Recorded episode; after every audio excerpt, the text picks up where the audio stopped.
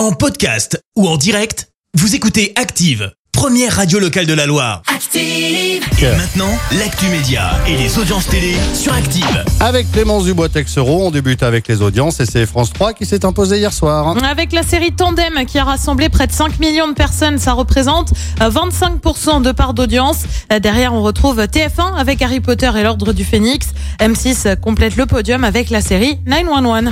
Yeah, c'était bon ça, mon Dieu que c'était bon.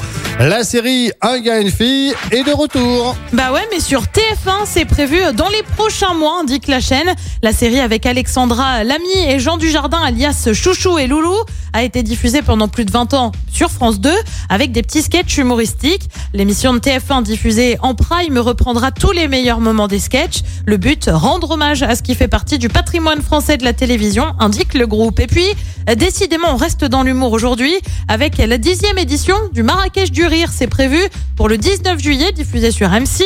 Euh, forcément, qui dit 10 ans, dit édition anniversaire avec Jamel Debbouze, bien sûr, pour présenter, mais aussi Kylian Mbappé qui devrait faire une apparition. Non, il fera pas de blague. hein. On retrouve aussi Kev Adams, Kad Merad ou encore Elise Moon et Camille Lelouch.